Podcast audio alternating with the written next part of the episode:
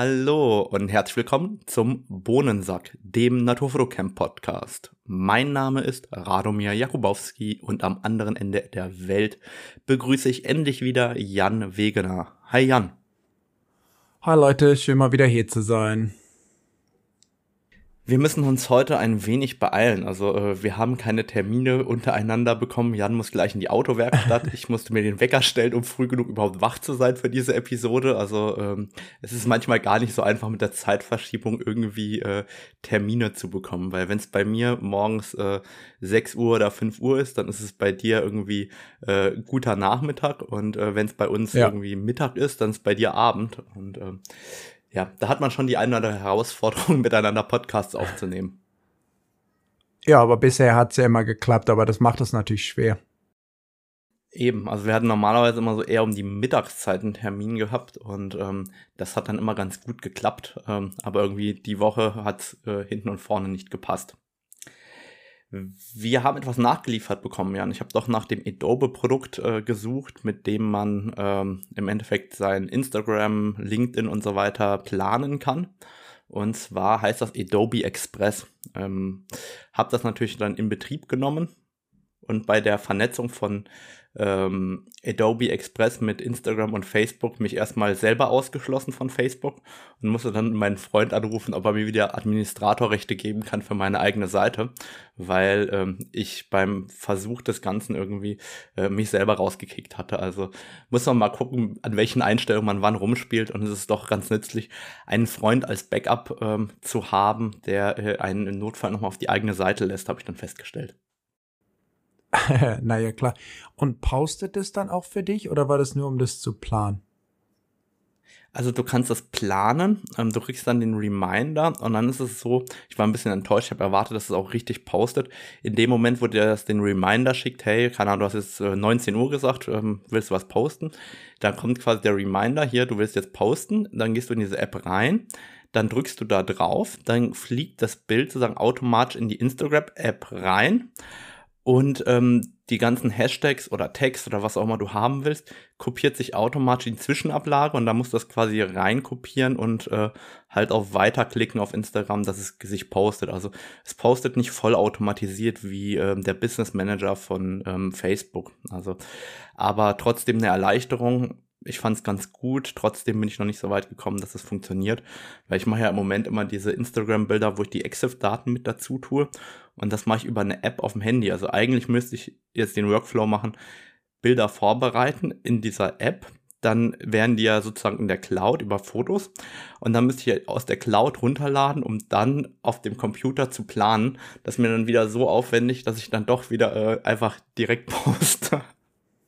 Ich wollte gerade sagen, das ist schon extrem aufwendig. Und ich sag mal, die andere Sache mit dem automatisch posten, das hat bei Instagram, gab es früher mal so eine Apps, aber die haben sie eigentlich alle verbannt und auch viele Leute so mehr oder weniger blockiert, die das benutzt haben, weil die halt eigentlich nicht wollen, dass Leute einfach automatisch so ganz seelenlos posten sozusagen. Ja, also ich würde ja sagen, meine Postings sind ohnehin schon sehr seelenlos, ja, noch seelenloser ähm, wäre nur noch die Automatisierung.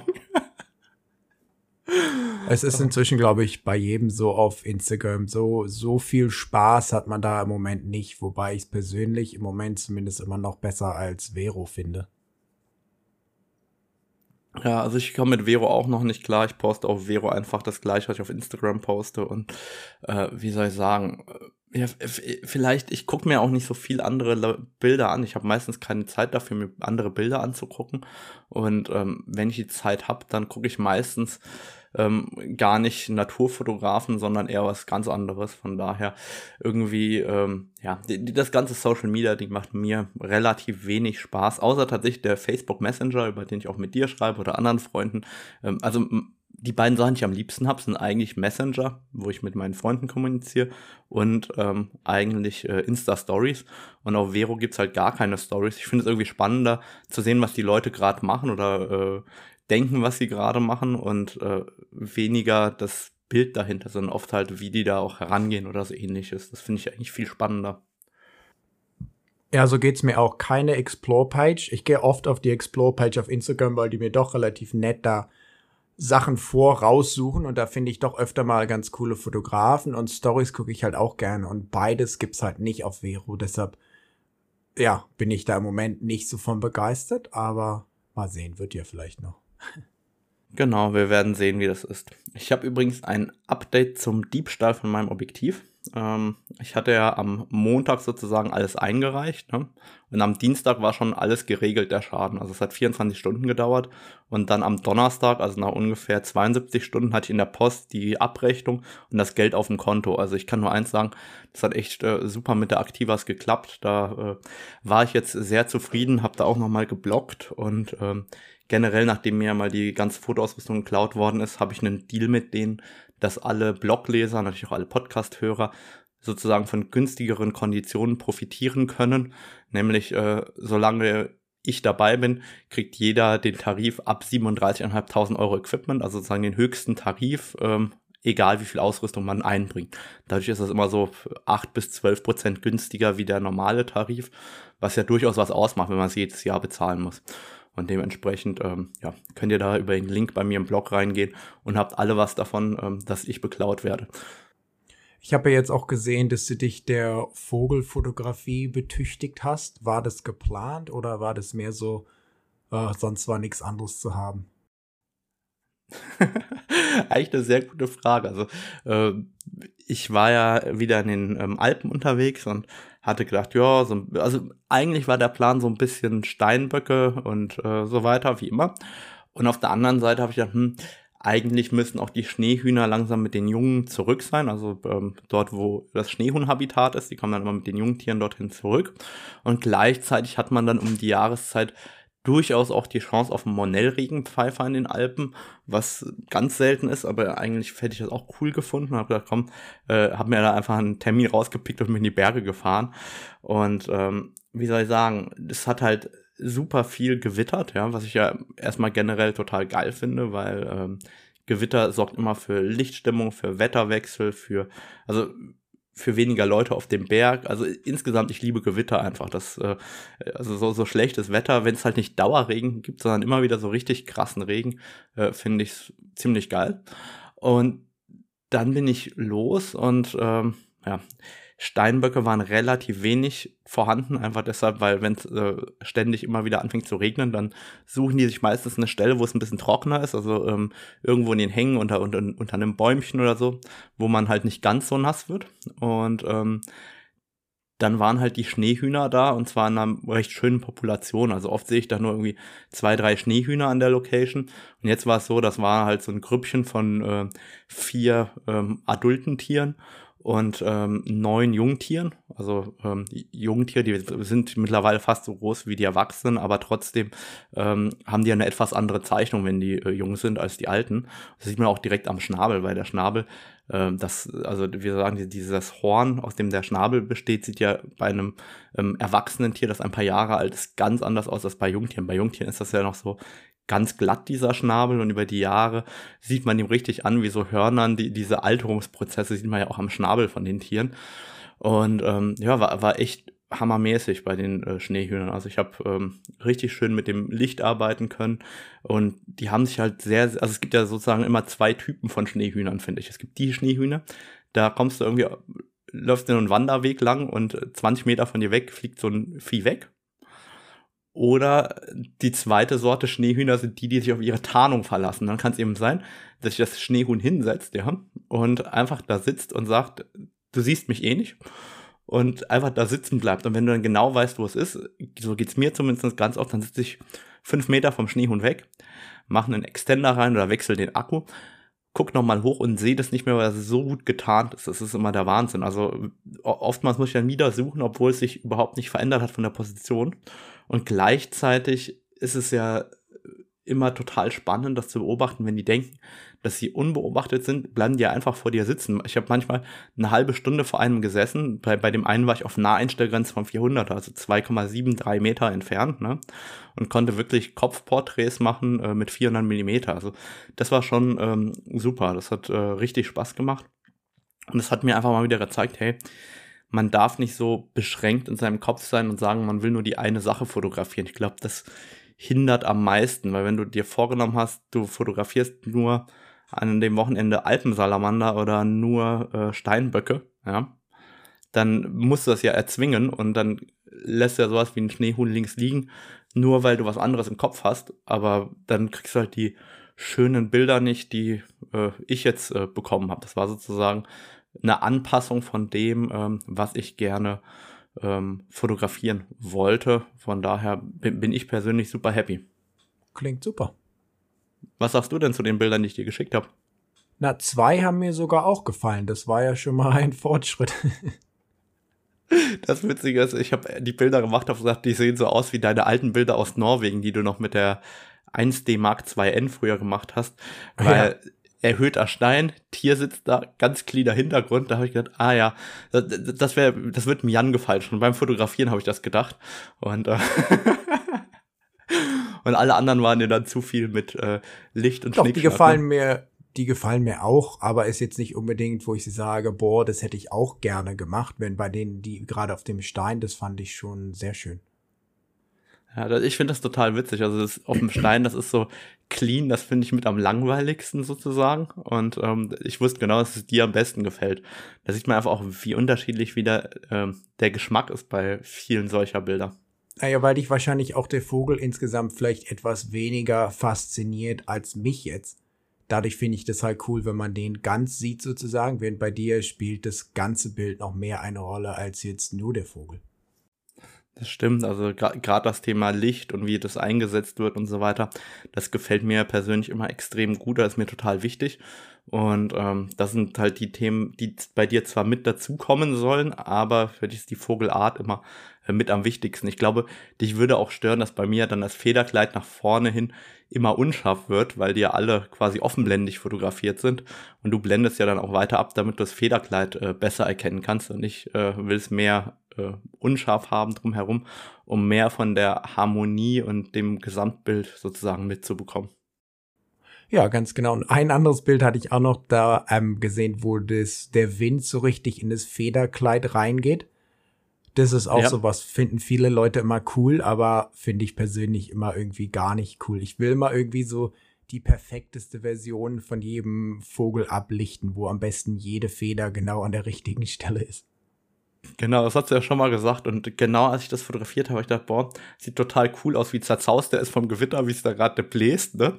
Und da habe ich gedacht, ja, der Jan, der würde das jetzt entweder wegstempeln oder darauf warten, dass das Federkleid wieder glatt ist. Ja, oder ich würde es machen, aber dann wahrscheinlich für immer im Archiv versinken lassen. Siehst du, also ich, ich habe anscheinend immer einen kleinen Jan auf der Schulter, wenn ich ähm, Vögel fotografiere. Dann äh, lass uns doch zu einem ähm, kleinen Technik-Part kommen. Ähm, ich habe ja ein neues Objektiv. Ich habe gedacht, da spreche ich nochmal drüber, weil ich dazu nur eine, wie soll ich sagen, nur, nur geblockt habe, aber nichts aufgenommen habe, ähm, also ein Podcast. Einfach weil ähm, die Rückfragen groß waren, aber umgekehrt habe ich viel zu wenig Erfahrung, um irgendwie eine halbe Stunde über das Objektiv reden zu können. Ähm, um, es geht um das RF 24 mm 1,8, das ja gerade neu rausgekommen ist. Das ist ja jetzt ähm, endlich ausgeliefert worden. Und ähm, 24 mm ist ja einfach die Brennweite. Ja.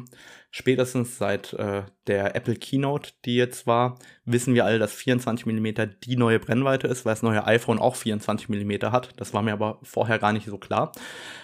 Jedenfalls ist wie immer die Stimmung in den Internetforen so richtig negativ über dieses Objektiv und ich verstehe eigentlich überhaupt nicht warum. Also ja, es hat eine digitale Korrektur, aber ich finde ja digitale Korrekturen in Zeiten von spiegellosen Kameras ähm, gar nicht schlimm. Im Gegenteil, ähm, wir haben ja heute noch ein Thema von dir dabei, wo es ja darum geht, um dieses Zusammenspiel zwischen Kamera und Objektiv, wie wichtig das ist. Und sind wir mal ehrlich, digitale Korrekturen gehören meiner Meinung nach zu einer modernen Kamera und verbessern unser Arbeiten. Oder siehst du das anders? Also es könnte mir, ich weiß nicht, wie man den Satz jetzt vernünftig sagt, aber es könnte mir nicht mehr egal sein, was da passiert sozusagen.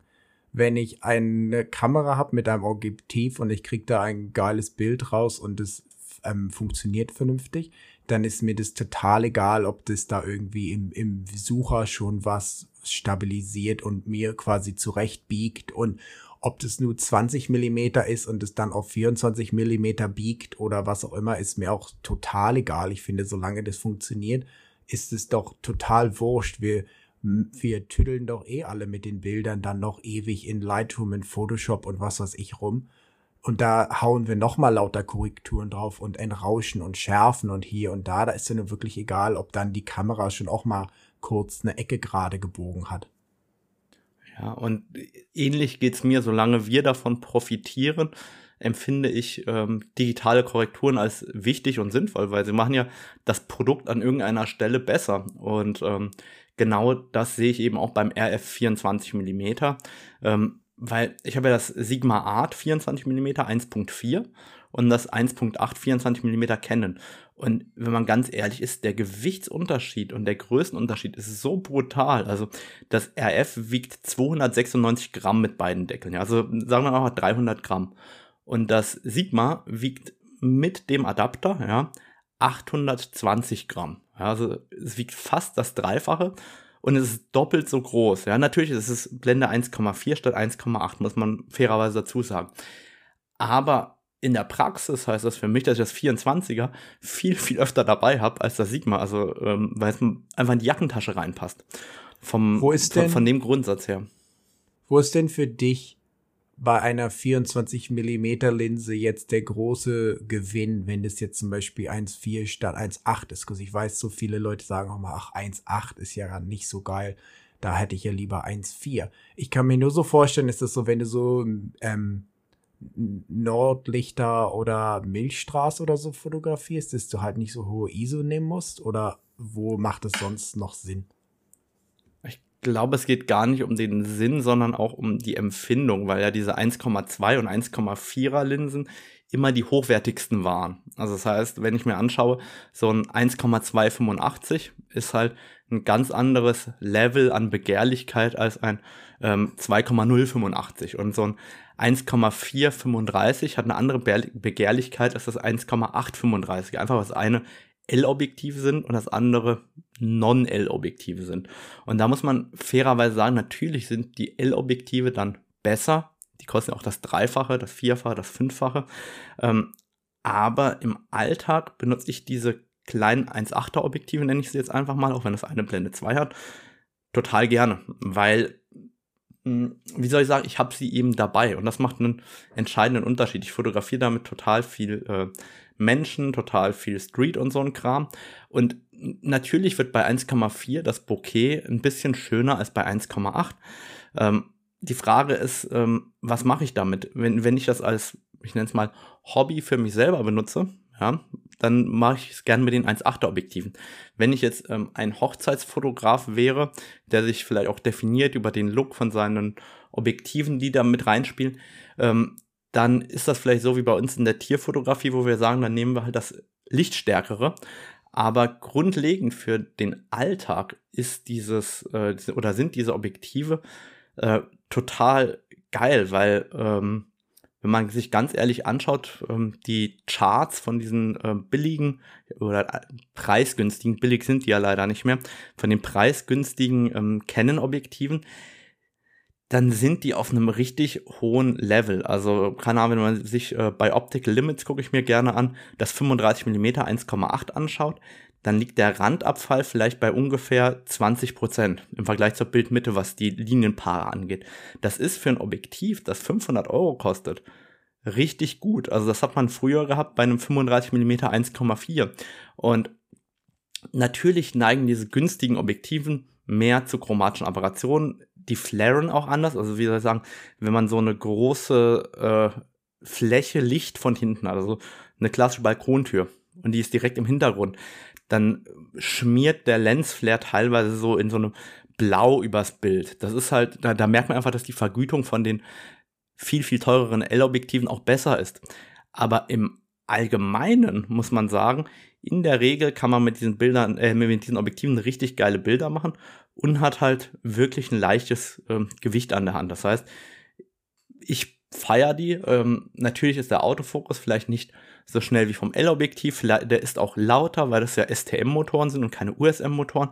Aber ich meine, in der Praxis ist mir doch vollkommen egal, ob der Autofokus-Motor einen Tacken lauter ist. Also natürlich höre ich den, aber was, also mich stört das jetzt persönlich überhaupt nicht, dass ich den höre. Der ist halt hörbar, aber mehr auch nicht. Also ja, aber kommen wir doch zurück zum 24er. ähm, ich habe äh, den, oder ich habe das 24er jetzt mal verglichen mit dem äh, 24er Sigma und ähm, habe natürlich da so ein paar Tests gemacht. Ich gehe mal hin und mache erstmal Freihand, so ein paar Testschüsse. Ich weiß nicht, wenn du ein neues Objektiv hast, machst du auch direkt Freihand-Testschüsse oder wie gehst du vor? Ja, schon. Ja.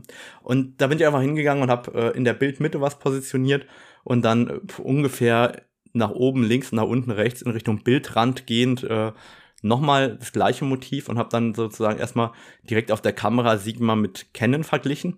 Und da fand ich in der Bildmitte ist das kaum Unterschied. Und zum Bildrand hin war das Canon viel, viel besser als das riesige Sigma. Und ähm, später, dann war ich ja in den Alpen, wir haben über die Schneehuhnbilder gesprochen, bin ich zurückgekommen und wollte es nochmal testen für den Blog, ne? also richtig mit Stativ und Kabelauslöser und äh, schön alles in die Bildecke gesetzt und so weiter. Und dann habe ich festgestellt, hey, in der Bildecke ist das Canon einen kleinen Tacken schlechter als das Sigma.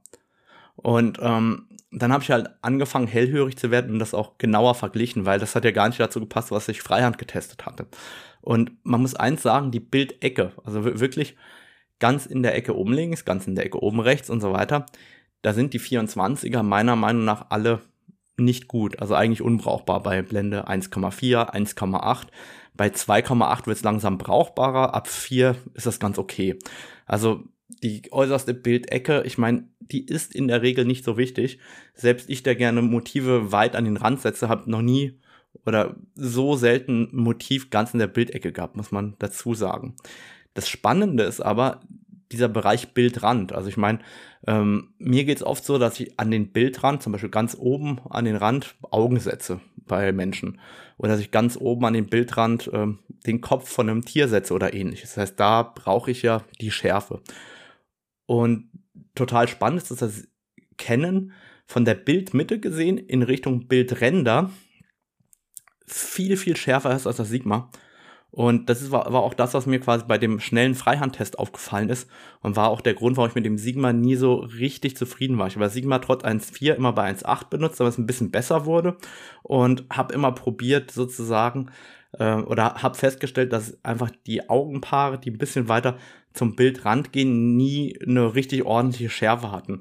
Das war für mich als, ich nenne es in dem Bereich mich Hobbyfotograf, weil ich ja in dem Bereich äh, meinem Spaß fröne. Ähm, das war nie richtig zufriedenstellend, aber war schon okay. Ähm, und jetzt das Kennen ist halt an der Stelle einfach äh, viel schärfer und deshalb ähm, ja, war für mich klar, dass ich halt äh, wechsle vom Sigma auf das Kennen. Das Einzige, was mir wirklich aufgestoßen ist, ist, dass das Bokeh, also die, diese Hintergrundunschärfe vom Sigma, viel schöner ist als die vom Canon. Trotz gleicher Blende, also bei Blende 1.8, empfinde ich die äh, Unschärfe beim Sigma Art einfach viel schöner, viel weicher.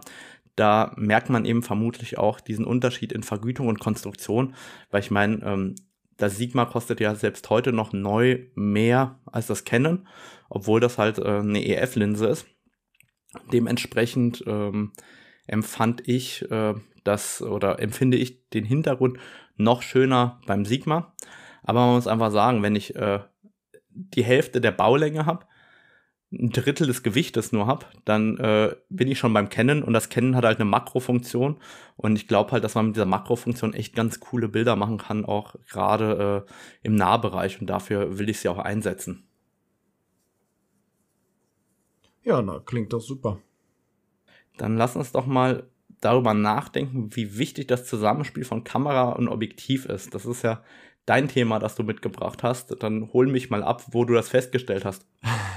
Ich habe ja im Moment eine ganze Reihe an Kameras, A, A3, R5, R7 und ein Freund von mir hat ja noch viel mehr Tests gemacht und wir haben halt beide mal gesehen, dass früher war es ja immer so, du kaufst ein geiles Objektiv und das hat dann auch an jeder Spielreflexkamera mehr oder weniger gleich funktioniert. Das war nicht so, dass du das kaufst und in der einen ist es so mega gut, in der anderen ist es schlechter. Und jetzt merke ich halt doch extrem, zum Beispiel ein geiles Objektiv wie das 100 bis 500er, ähm, performt sehr unterschiedlich an den unterschiedlichen Kameras. Also an der A3 ist es eine totale Granate, da ist die Stabilisierung so gut, da bewegt sich gar nichts im Sucher und auch die, du kannst halt lange frei Hand was halten und auch der Autofokus, auch bei ganz schlechtem Licht, ist halt mega gut. Da machst du es an die R5, da ist es immer noch sehr gut, aber die Image-Stabilisierung ist schon nicht mehr ganz so gut und der Autofokus ist auch merklich langsamer, insbesondere in so schlechtem Licht. Im guten Licht ist es relativ gleich, aber in schlechtem Licht merkst du schon einen großen Unterschied.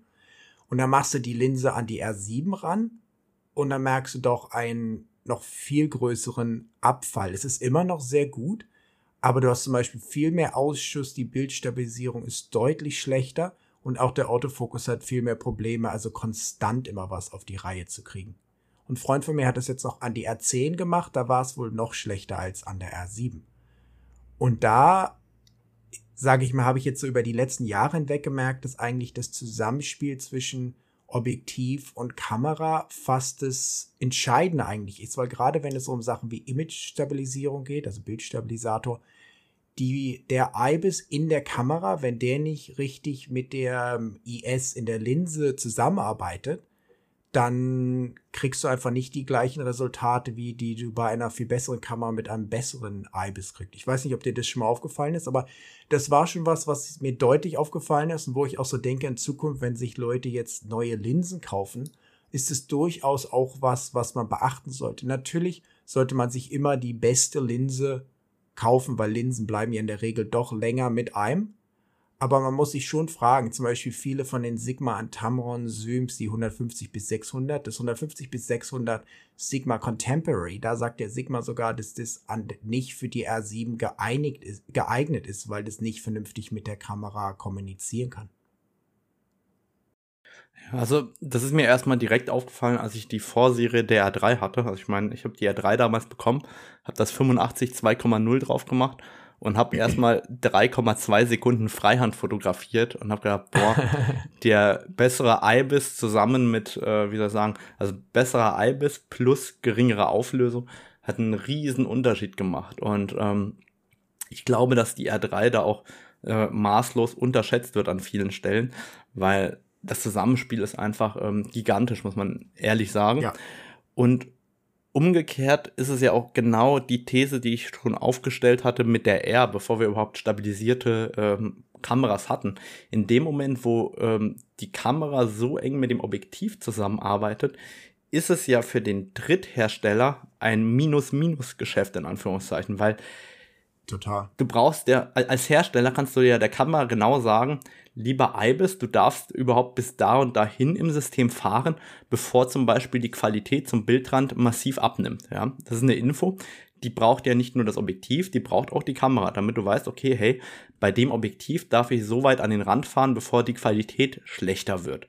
Und ähm, die Kamera oder bis das Objektiv hat ja auch einen Stabilisator. Und jetzt musst du ja der Kamera sagen, okay, so und so arbeitet der Stabilisator und der Stabilisator muss ja zurückmelden, ich arbeite gerade so und so im Objektiv. Und das ist ja, generell war das ja das, was Ken gesagt hat, dass das RF-Bayonet diese ähm, Real-Time, ähm, also diese Echtzeit, diesen Echtzeit-Austausch überhaupt hinbekommt. Ähm, und ich glaube, dass man dieses Potenzial, das in dem System steckt, ja erst nach und nach ähm, überhaupt entdecken wird oder entdecken kann, je besser die Objektive und je besser die Kameras auch werden an der Stelle.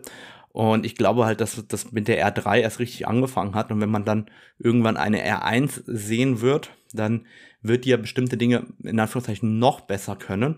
Und dann stehen wir irgendwo an dieser Stelle, dass einfach native Objektive gemeinsam mit einem ähm, nativen Body einfach viel, viel mehr zusammen können als ein Fremdherstellerobjektiv mit, ähm, ähm, mit, mit, mit der gleichen Kamera. Und das, das ist halt das. Ja. Das Interessante hier fand ich aber auch, dass auch deutliche Unterschiede ja zwischen den Canon Bodies selbst sind. Ist ja nicht nur Canon Body in Fremdhersteller, sondern da sind auch gravierende Unterschiede zwischen den einzelnen Canon-Kameras. Ja, also ich meine, wir müssen das ja auch mal realistisch sehen. Zwischen R3 und R5 liegen irgendwie zwei Jahre Unterschied, ne? Von der Entwicklung.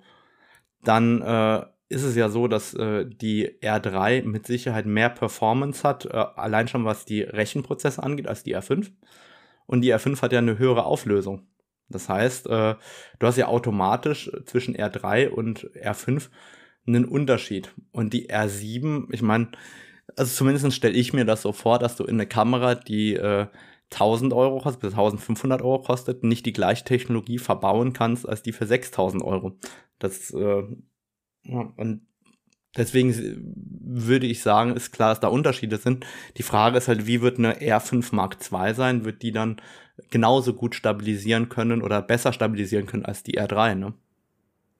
Nee, ich denke, ich fand es einfach nur interessant, vielleicht auch als einen weiteren Gesichtspunkt, wenn man jetzt überlegt, man kauft sich eine teure Linse.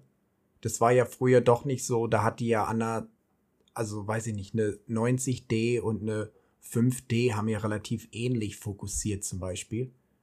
Während du jetzt doch schon deutliche Unterschiede hast und man dann vielleicht doch auch im Moment eher auch mal zu einer besseren Kamera vielleicht greifen muss, um noch mehr Performance zu kriegen und gar nicht nur zu einer besseren Linse, wie es eigentlich früher war. Das stimmt, das ist mir auch aufgefallen, zufälligerweise, als ich die äh, Testcharts von Optical Limits neulich verglichen hatte, weil die testen ja an verschiedenen Kameras und geben das immer an. Das heißt, du kannst die Linienpaarangabe nicht miteinander vergleichen. Und dabei ist mir dann aufgefallen, dass das 1,850 mm und das 1,250 mm. Das 1,250 mm wurde getestet an der R mit 30 Megapixeln und ähm, das 1,850er später schon an der R5.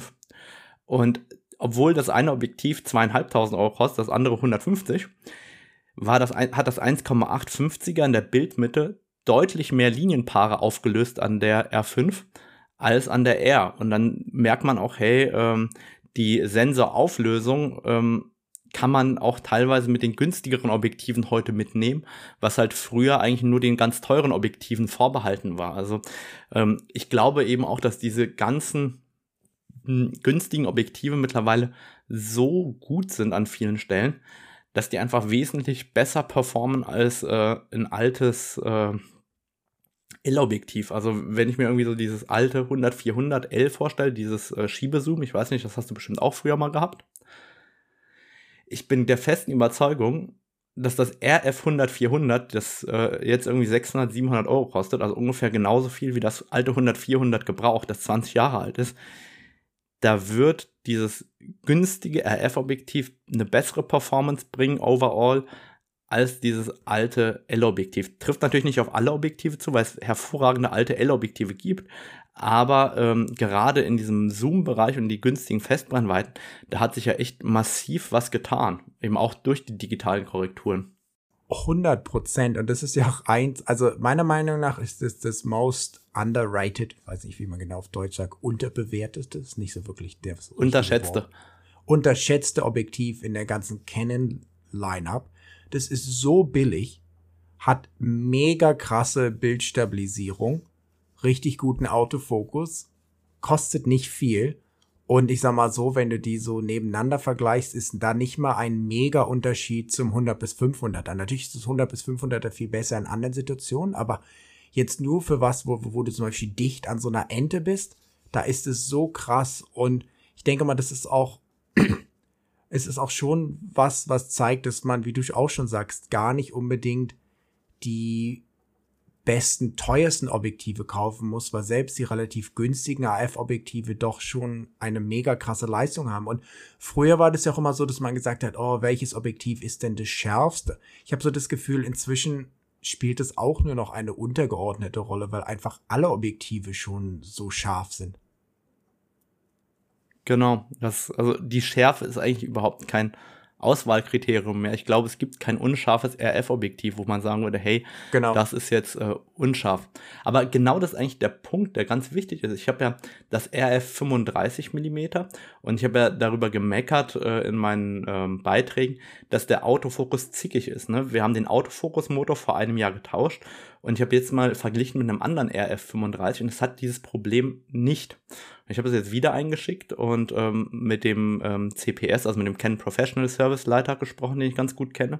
Und er hat gesagt, er klemmt sich dahinter und sucht diesen Fehler, weil er will wissen, woher der kommt, weil ich der erste und einzige bin, der ein zickiges Objektiv hat. Man sieht das auf der optischen Messbank, dass es quasi hin und her zittert.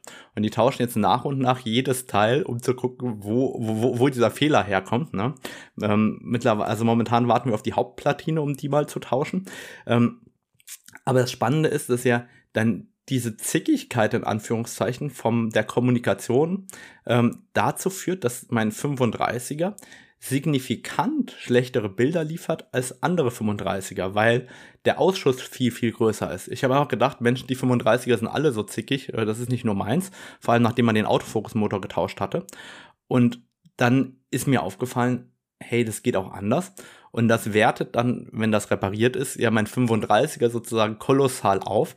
Und es liegt wieder nur daran, wie äh, die Kommunikation Kamera-Objektiv funktioniert und wie der Motor sich bewegt aufgrund ähm, der Chips und nicht aufgrund des Objektivs an sich, weil das Objektiv ja an sich scharf sein kann. Und das ist eigentlich das Krasse, wie ich finde. So ähnlich ist es ja aber mal ein Problem, das ich mit dem 600er auch habe, wo es ja hoffentlich auch irgendwann mal eine Lösung geben wird. Lass uns da vielleicht in der nächsten Podcast-Episode über den Bildstabilisator sprechen, weil, äh, wie soll ich sagen, heute läuft uns ja die Zeit davon, aber eigentlich ist das doch jetzt ein Paradeaufschlag, um ähm, rüber zu gehen und zwar ähm, noch zum Thema Fremdhersteller an Canon RF, weil ich weiß nicht, da gab es ja dieses große Raunen in den Internetforen, dass ähm, Canon anscheinend probiert oder auch mittlerweile offiziell ähm, bestimmte Fremdhersteller daran hindern möchte, RF-Objektive mit Autofokus zu bauen. Wichtig mit Autofokus, ich glaube, die ohne Autofokus sind denen relativ egal. Ähm, wie ist denn deine Meinung dazu? Na, ich benutze eigentlich gar keine Dritthersteller, von daher ist es mir relativ egal. Ich habe da auch ein paar YouTube-Videos drüber gemacht, da gab es auch ganz viele böse Kommentare und ich sag mal, aus Kenneth-Sicht kann ich schon verstehen und sie haben ja die Woche auch noch was rausgebracht oder hatte ich zumindest einen Artikel gelesen, wo sie halt meinten, sie haben halt das Gefühl, dass da noch so viele Linsen in dem RF ähm, Aufgebot fehlen, dass sie das erstmal selbst auffüllen wollen, bevor jetzt Leute andere da reinpfuschen sozusagen. Und ich denke, das andere ist halt einfach auch, wir haben ja gerade schon über diese Kommunikation mit der Kamera gesprochen. Und wenn Canon jetzt denkt, dass sie noch viel mehr aus dem RF-Mount herausholen können, wenn jetzt Sigma ein neues 150 bis 600 mit RF-Mount baut, was sie selber so überbrückt haben von einem EF-Objektiv oder so, kann ja sein, dass das in sechs Monaten schon wieder nicht funktioniert und dann wieder alle Leute auf Canon zeigen und sagen, das geht nicht an der Kamera, obwohl es eigentlich das Objektiv ist, was nicht richtig mit der Kamera reden kann sozusagen. Also insgesamt verstehe ich schon, ich verstehe auch die Leute, die gerne günstigere Objektive haben oder halt irgendwelche Brennweiten, die Canon nicht anbietet.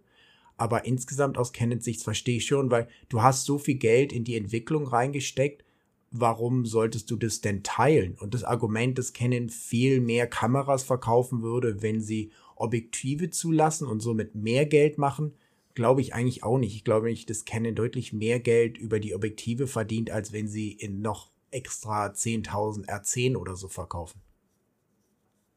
Ja, also mir geht's da erstmal ähnlich wie dir. Ich meine, unterm Strich benutze ich fast nur Canon-Objektive, es sei denn, es gibt äh, keine Alternative. Dann äh, nehme ich auch mal einen Fremdhersteller dazu.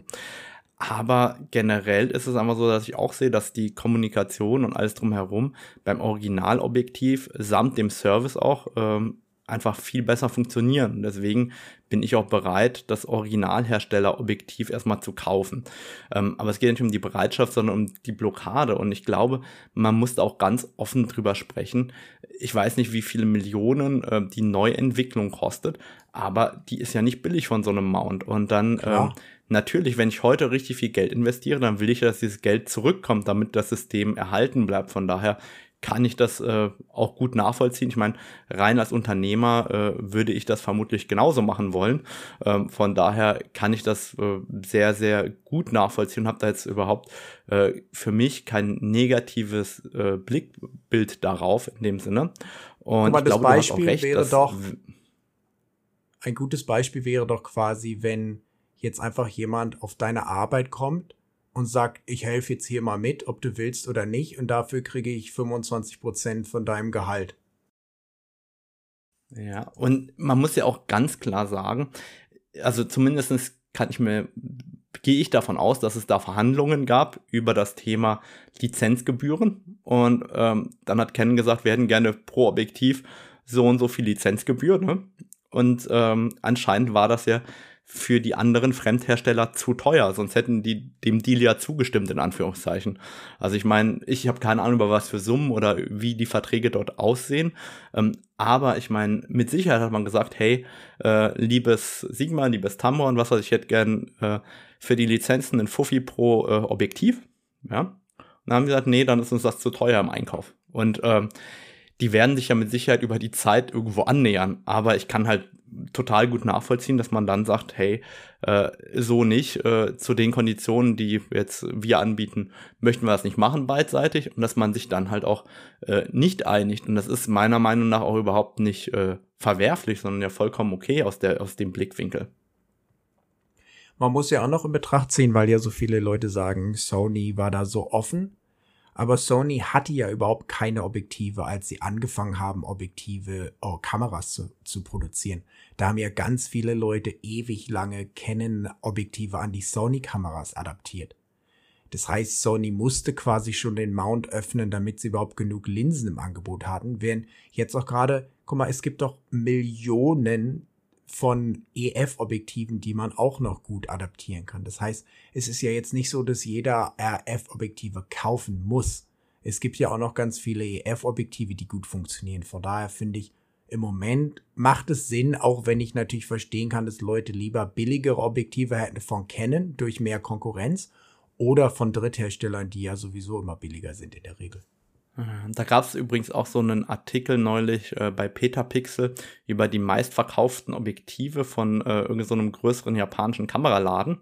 Und ähm, der hat quasi alle seine Sony E-Mount-Objektive aufgelistet.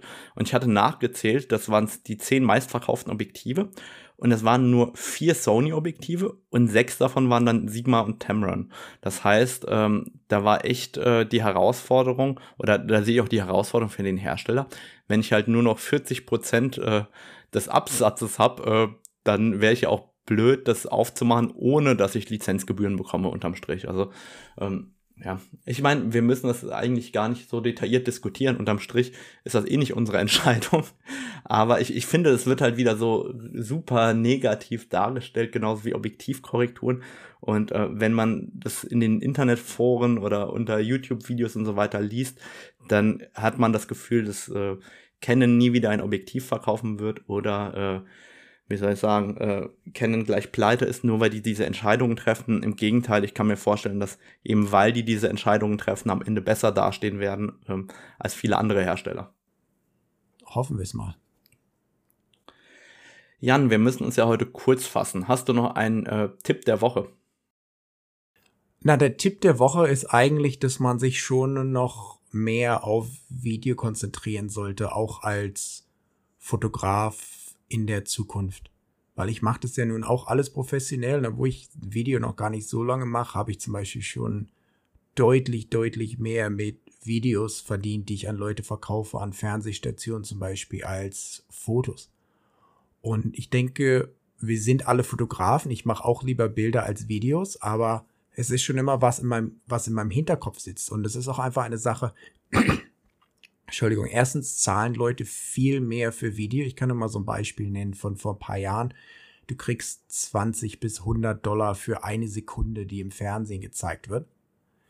Und dann ist es halt auch so, dass einfach es nicht viele Leute gibt, die jetzt geile Naturaufnahmen filmen. Das heißt, da ist schon ein großer Bedarf, weil ja auch alles mehr so auf Video sich shiftet sozusagen, verlagert. Und ich denke, es ist einfach was, was man mal im Hinterkopf behalten kann. Wenn man jetzt zum Beispiel einfach eine richtig coole Szene vor sich hat du hast quasi schon jedes Bild gemacht, was du machen kannst. Oder wie du meintest, manchmal mit den Schneehühnern zum Beispiel, die sitzen eine Stunde lang vor dir. Da kannst du auch einfach mal ein 30 oder 50 sekündiges Video machen, was in der Zukunft dir vielleicht einiges einbringen kann, was du jetzt noch gar nicht absehen kannst. Das ist auf jeden Fall ein guter Tipp, zumindest für diejenigen, die professionell fotografieren, weil äh, das macht ja nicht jeder professionell. Für manche ist es ja nur ein Hobby oder für die meisten. Und dann ist es ja egal, wie viel man verkauft. Aber natürlich, da hast du recht, ähm, gerade egal, wo man es verwendet, ähm, bei Video ist natürlich mehr Geld da für die Produktion. Ähm, das sehe ich genauso. Ich habe auch noch einen Tipp der Woche mitgebracht und der ist äh, ziemlich gut. Ja, also ich habe ja äh, ich will mich jetzt nicht direkt erst, selber loben, aber der, der, der, ist so gut. ja, also erstmal muss ich mich loben, wie gut dieser Tipp ist, ja. ich habe äh, mir eine neue Hose bestellt von Race Evolution. Die war ein riesiger Fail. Also ähm, die hat mir gar nicht gepasst. Also ich bin ja normalerweise viel Reven-Nutzer und äh, dann habe ich jetzt mal probiert, was anderes zu nehmen, weil ich mit den vielen Reven-Sachen nie so richtig zufrieden bin. Habe Race Evolution probiert, die, wie soll ich sagen, habe ich einmal angezogen, habe festgestellt, das passt ja hinten und vorne nicht und äh, zurückgeschickt. Und mein Tipp der Woche ist, passt auf bei Rücksendungen. Und zwar hatte ich dann äh, so mehr oder weniger hier die Hose liegen, den neuen F-Stop-Rucksack, den ich bestellt habe. Und ähm, dann kam von ähm, Green Athletics so Nahrungsergänzungsmittel, ne?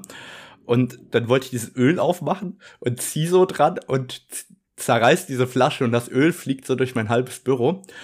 Und was habe ich natürlich getroffen? Volle Lotte den neuen F-Stop-Rucksack, von dem ich noch nicht wusste, ob ich ihn behalten will oder nicht. Aber mein Tipp der Woche ist, wenn ihr noch nicht wisst, ob ihr was behalten wollt oder nicht, dann guckt, dass ihr das nicht versaut, weil der F-Stop-Rucksack ist so versaut sozusagen am ersten Tag, also eigentlich in den ersten drei Stunden, wo ich ihn gehabt habe, dass ich ihn eh nicht mehr zurückschicken kann. Also Tipp der Woche, wenn ihr noch nicht sicher seid, ob ihr was behaltet oder zurückschickt, dann guckt da drauf, dass nicht direkt komplett versaut ist. Also den F-Stop-Rucksack muss ich jetzt ähm, natürlich behalten. das ist ja schon dumm gelaufen. Ich hätte jetzt eigentlich erwartet, dass du gesagt hast, dass du jetzt deine Hose an F-Stop geschickt hast oder so aus Versehen. Nee, das, das wäre auch ein gut, eine gute Idee gewesen, aber tatsächlich war eher das Problem, dass ich äh, den Rucksack direkt so eingesaut habe mit äh, so einem äh, Öl, das der jetzt sozusagen für immer bei mir bleibt. Ähm, wobei ich habe das probiert zu waschen und war sehr erstaunt darüber, wie gut dieses Material, die setzen ja ähm, boah, wie heißt denn das? Dura Diamond heißen ja die neuen Materialien, ne? Ich war erstaunt, wie wasserdicht das ist, weil ich habe das erst mit äh, Spülmittel sozusagen eingelegt, den Rucksack, also äh, ordentlich beschmiert auf den äh, öligen Flächen habe danach wirklich einfach unter der heißen Wasserleitung ähm, probiert, das runterzuschrubben, ne? Und dieses Material ist komplett wasserdicht. Also das Einzige, wo noch Wasser reinkommt, ist an den Reißverschlüssen, weil ich habe das ja jetzt wirklich erst eingelegt und dann geschrubbt. Das heißt, da muss ja richtig Wasser drauf gekommen sein. Und habe ja die Hand auf der anderen Seite von dem Stoff gehalten und es war ja innen trotzdem trocken.